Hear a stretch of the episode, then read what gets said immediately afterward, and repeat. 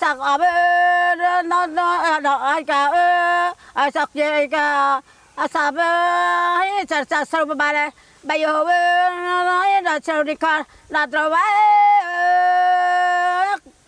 mà nó à cô nó bà này nó tôi ấy này yêu con là trâu bái à sạc trâu bà đây ấy sạc bên em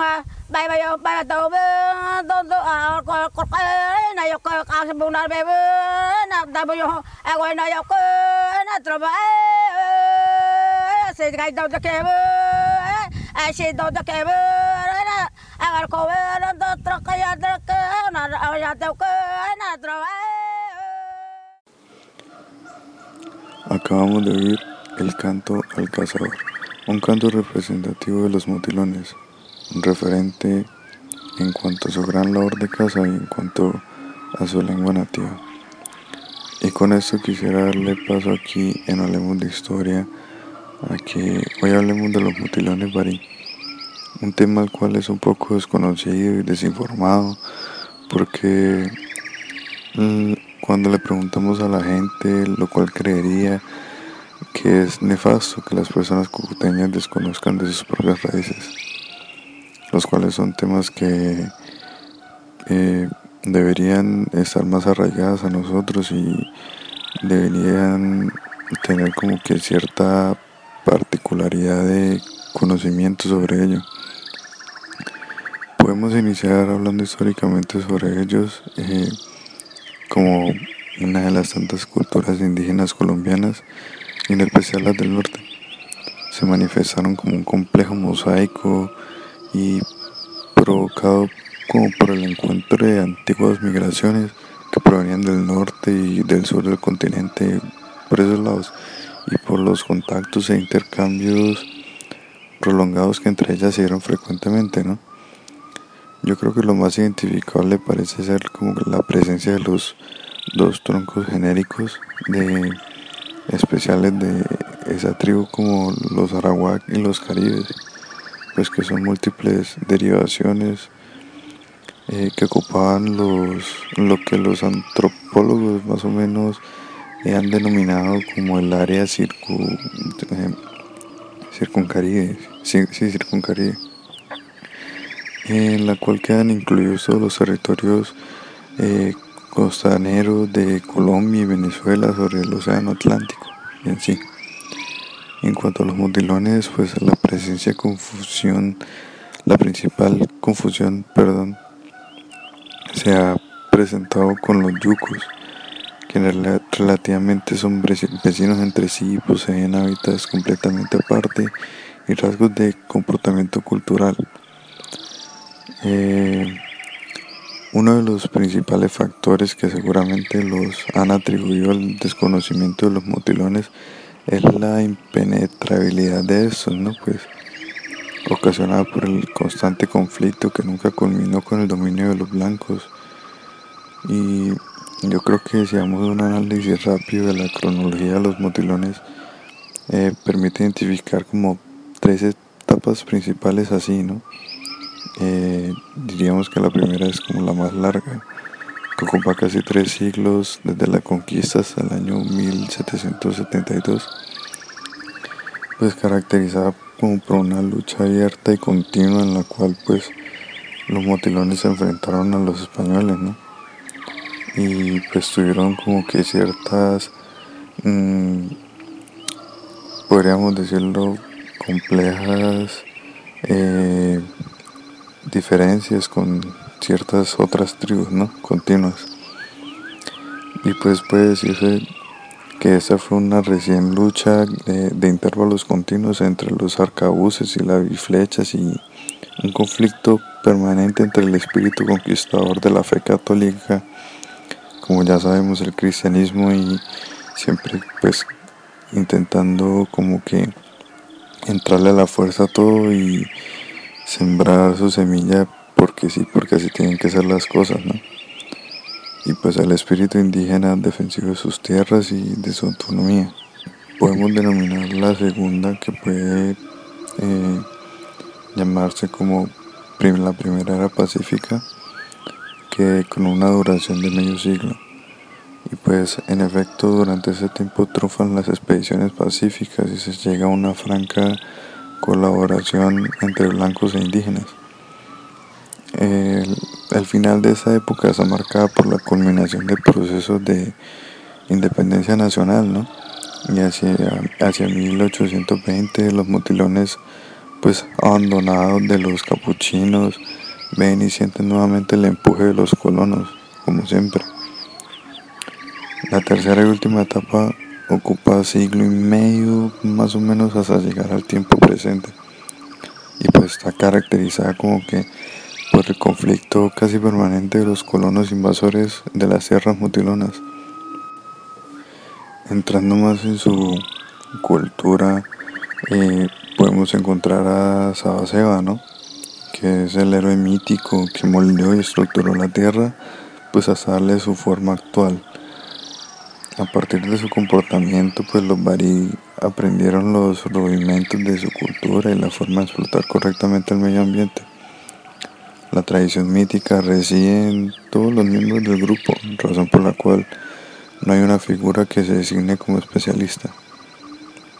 Yo creo, eh, entrando más en el tema de las creencias, eh, creer en un Dios supremo lo invocan en las enfermedades, ¿no? Cuando van a la pesca, en la cacería, en las cosechas.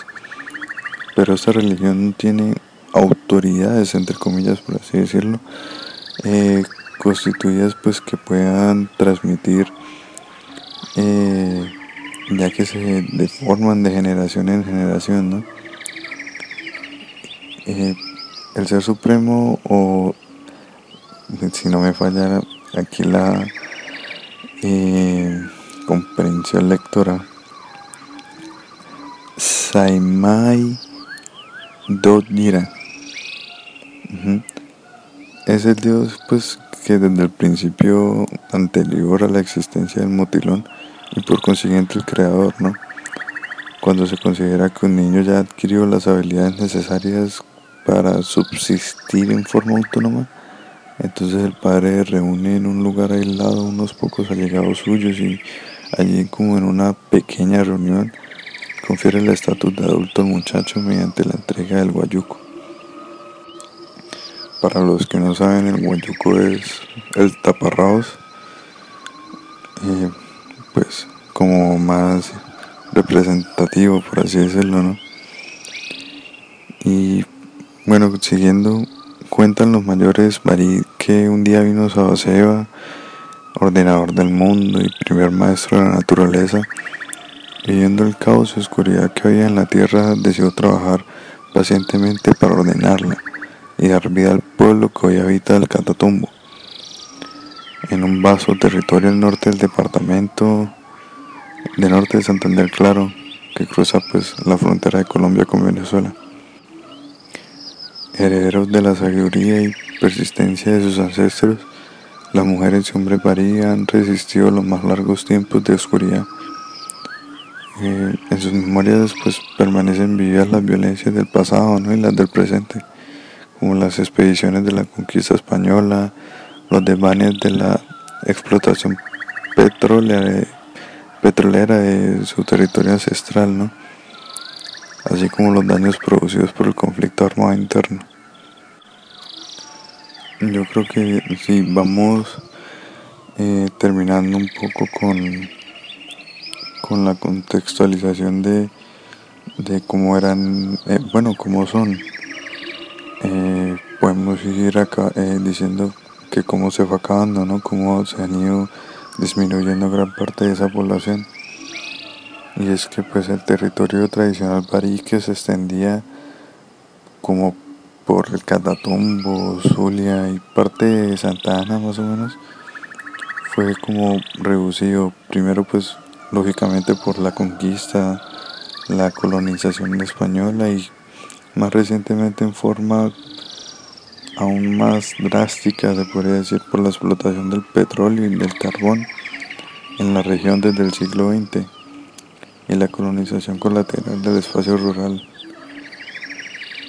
La resistencia de los barí fue muy intensa entre 1530 y 1730, cuando los misioneros, los capuchinos, estudiaron su idioma y comenzaron a catequizar algunos grupos y a conformar poblados indígenas.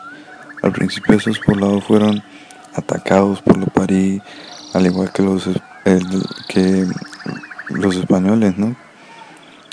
Eh, pero a partir de 1700, aún no recuerdo bien el número exacto, eh, se quedaron 1700, eh, la gobernación de Maracaibo, si no logro eh, contextualizar bien, eh, logró iniciar un contacto pacífico que llegó a incluir a por lo menos 21 comunidades barí, entonces fue como un gran avance en ese entonces.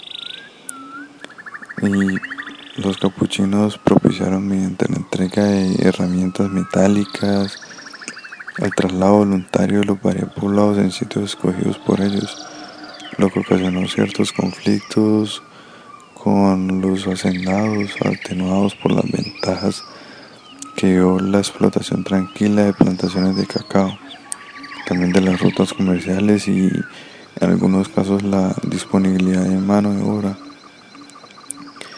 Eh, durante la guerra de independencia, los capuchinos se declararon partidarios de la causa del rey de España.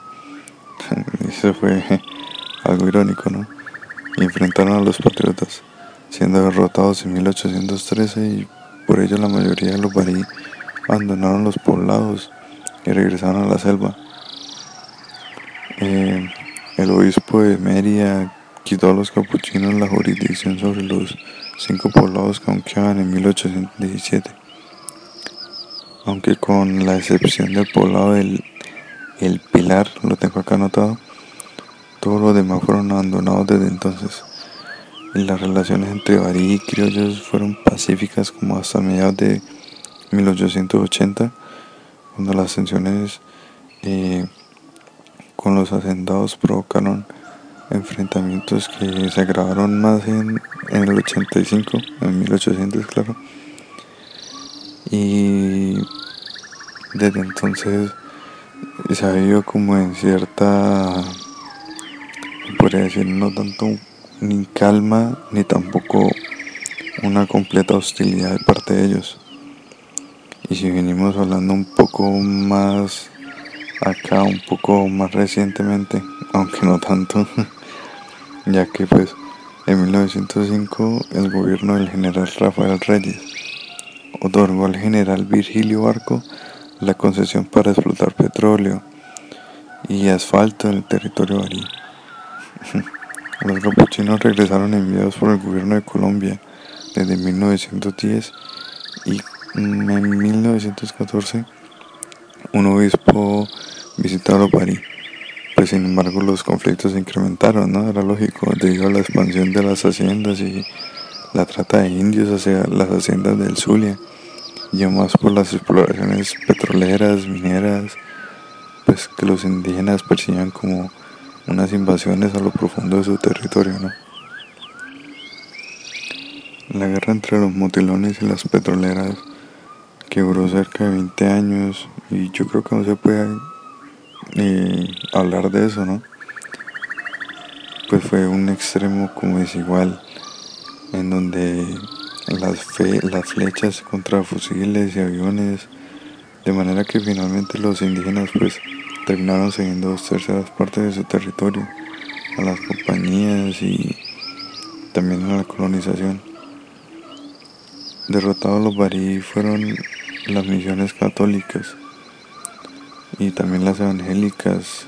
Eh, los vehículos de la pacificación y de su relacionamiento entre las sociedades colombianas y venezolanas, que pues tarde o temprano fueron como que aplastando y a la fuerza conllevando su ideal, mm, cerca de 1963, hoy en el siglo XXI, los barit están nuevamente amenazados por los intereses de las empresas, eh, más que todo en Venezuela, que aspiran como a ampliar las explotaciones de carbón y por las empresas petroleras que también en Colombia desarrollan nuevas exploraciones y explotaciones también. Eso es lógico en su territorio, ¿no? Además que han sido como afectados gravemente por la dispersión de cultivos de coca, los colonos y por el conflicto armado que ocurre en Colombia que pues se viene dando desde una hace mucho tiempo, ¿no? Más de 60 años, si no estoy mal, si me falla la memoria. Y pues nada, siendo así una muy triste situación por la cual se ha iniciado este, ¿no? Y es aquí cuando vemos que el mismo hombre descentralizado, por encontrar cada vez más de cómo llenar sus bolsillos, se vuelve un, un un cagalindes, un capuloso, un vida perdurable. Eh, yo creo que muchas personas deberían tener en mente o como que echar un vistazo o cierto ojo sobre em, sus raíces, ¿no? Porque como ya sabemos, la gente se enfoca en lo afuera. La gente al parecer se le olvidó de que aquí había una historia por contar de que aquí antes del cristianismo, antes de la colonización, antes de la llegada de los españoles, había algo, ¿no? Y veo que muchas personas lo ignoran, muchas personas eh, como que saben que sí hay, pero tampoco se toman el tiempo determinado como para explorar estas cosas y darle su merecido vistazo y entendimiento. Me, me acuerdo también de una entrevista recientemente que vi sobre una banda especialmente aquí de Cúcuta en donde le preguntaban por qué, por qué su tema, no voy a especificar de qué tema habla esa banda, no quiero eh, decir como que fueron esos manes, no, nada, porque pues la verdad me gustan. Eh, en donde el entrevistador le preguntaba sobre que por qué ellos preferían hablar sobre temas eh, extranjeros, externos, sabiendo que aquí hay una historia por contar, hay una historia por descubrir, hay muchas cosas que aún no sabemos y reflejados en la música podríamos eh, como dar a entender y dar como el mensaje de que aquí también hay algo, aquí hubo algo. Y me parece muy mal, me parece muy mal de que habiendo acá cosas como tan y pues definitivamente nos falta, nos falta mucho por tener un sentido de pertenencia en donde cada vez se esparza más la historia en las raíces de, ese territorio, ¿no? Y pienso que debería haber como que una mm, como una expansión de, de esto, ¿no? Y que se den a conocer sobre todo las razones por las cuales esos territorios y, y sobre todo los barigues de cómo se han ido disminuyendo por causas del hombre y de su maldita ambición. Dando por finalizado este podcast, me gustaría que me siguieran en Twitter en donde también eh, pueden dejarme sugerencias de qué les gustaría que hablara, qué les gustaría que incorporara más a los podcasts y en donde también les pediría que apoyaran para seguir creciendo en esto y seguir dando una charla acerca de lo que no conocemos y lo que está ahí, lo que merece ser contado y lo que eh, tiene como cierta historia en nosotros, en, que tiene que salir a la luz. Y pues sin meditar más, eh, muchas gracias a los que llegaron hasta acá por oír eh, este pequeño resumen de lo que fue hablar de los motilones Barí, que me parece muy interesante y la verdad me gustaría seguir aprendiendo más sobre estos. Eh, y pues nada, gracias y, y apoyen.